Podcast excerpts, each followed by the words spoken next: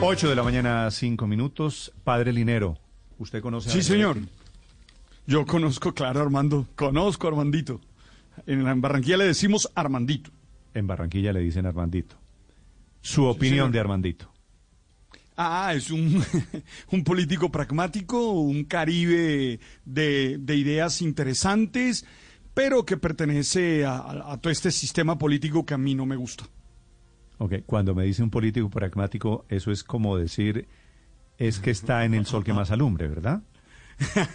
Es la manera de decirlo. No, pragmático. Político pragmático, qué adjetivo, ¿eh? Bueno, ahí les dejo al, al político pragmático, 8 de la mañana, 6 minutos. Temperatura en Bogotá en este momento 12 grados centígrados. Efectivamente salió el sol. Hay operación normal en el sistema aeronáutico colombiano. Está cerrada en este momento la vía de Bucaramanga, Bogotá, por el choque de un bus de la empresa Copetran contra un camión. Accidente del momento desde Bucaramanga. Javier. Néstor, de una forma milagrosa, los 36 ocupantes de un bus de la empresa Copetran que había salido de Bogotá con destino a Bucaramanga se salvaron tras chocar contra un camión tipo turbo cerca del municipio de Santana, que es de Boyacá. En este momento, la vía que une precisamente a Santander con Boyacá y el interior del país, la capital de la República, está cerrada. Vemos y ya pueden observar el video en la cuenta de Twitter, arroba Blue Colombia, donde se ve el bus a un lado de la vía, el carro, el camión turbo que transportaba algunos alimentos totalmente destruido, pero de una forma milagrosa, Néstor. Ni el conductor de la turbo ni los pasajeros del bus resultaron con heridas. En este momento, pues las autoridades ya atienden la emergencia en ese sector de Santana, cerca al corregimiento de Vado Real, allí en ese sector del sur del departamento de Santander, en límites con Boyacá. Y sigue lloviendo en ese sector, 8 de la mañana, 7 minutos. Situación en Dabeiba, en donde se presentó el derrumbe de esta semana que deja siete personas aún desaparecidas. Valentina.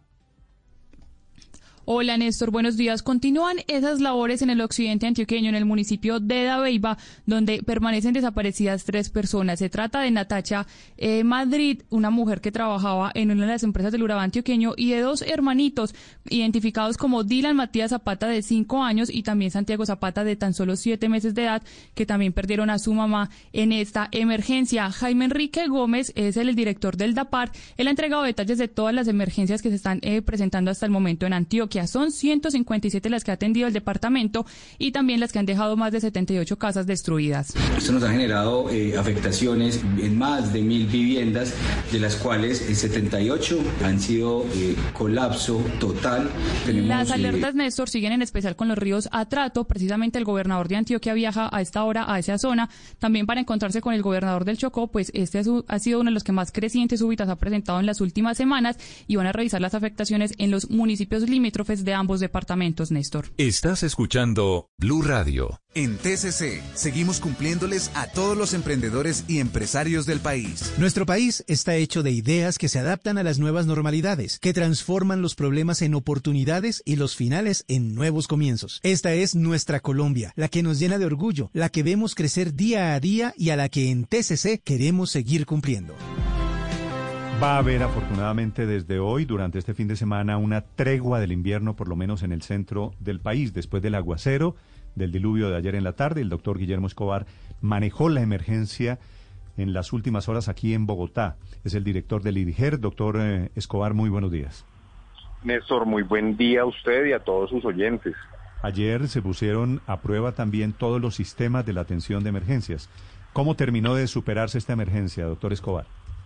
Bueno, Néstor, sí, usted bien lo menciona, fueron horas de unas lluvias muy intensas, una precipitación instantánea de 32 milímetros en una hora en las localidades centrales de la ciudad, que conllevaron a una atención específica por parte de las diferentes entidades, acueducto, bomberos, el IDIGER, el Jardín Botánico, no solo por los encharcamientos e inundaciones, sino también por algunos colapsos de árbol y fenómenos de remoción en masa en las zonas de Ciudad Bolívar, Usme y San Cristóbal.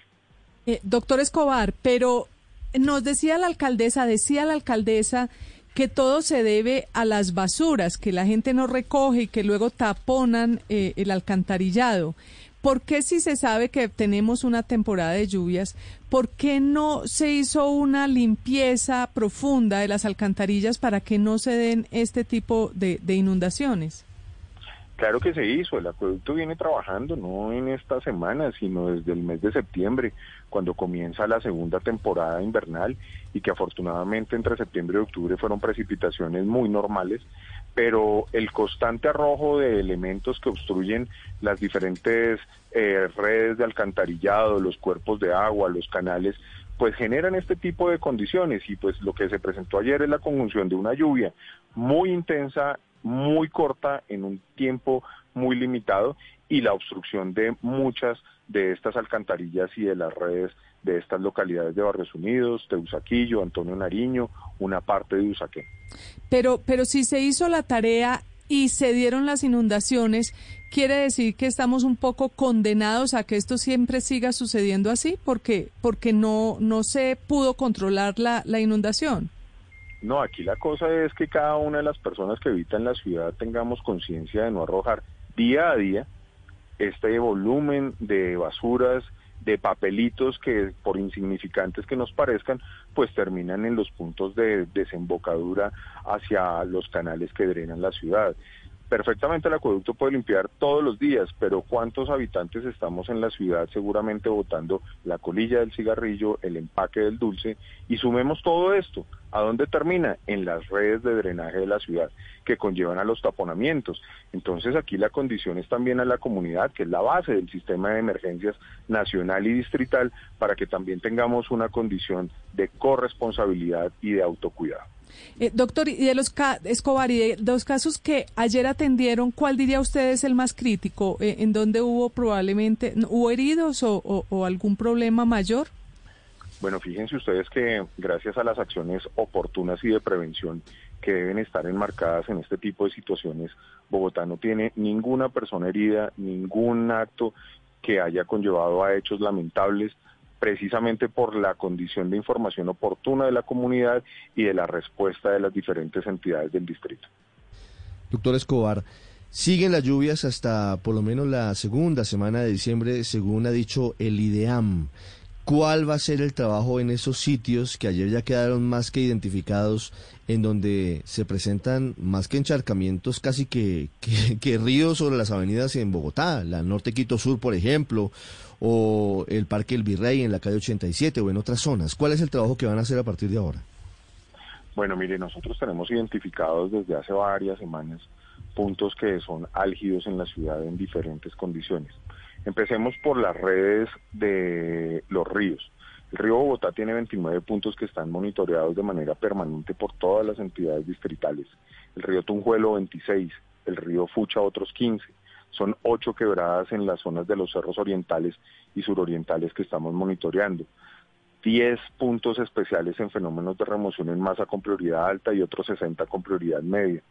En toda la red de alcantarillado del acueducto viene trabajando de manera tal que puedan darse las condiciones de drenaje adecuadas. El jardín botánico tiene cuadrillas especializadas para poder adelantar los procesos de intervención de árboles que estén en riesgo de colapso o que hayan eh, caído producto de las lluvias y los vientos que se dan en esta temporada. El Cuerpo Oficial de Bomberos tiene todo su equipo disponible para poder adelantar todas las acciones de respuesta frente a situaciones de emergencias y esto pues da cuenta un plan de contingencia previamente montado con la señora alcaldesa y la secretaria de Ambiente para dar una respuesta oportuna a la comunidad. Doctor Escobar, ¿qué pronóstico tienen ustedes para este fin de semana en particular?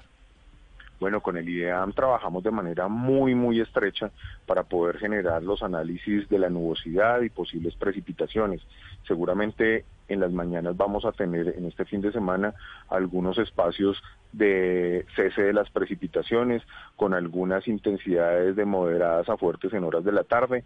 Los invitamos a ustedes y a cada uno de los habitantes del distrito a que consulten la página web del IDIGER www.idiger.gov.co. Allí está la lluvia en tiempo real. Tenemos más de 50 estaciones.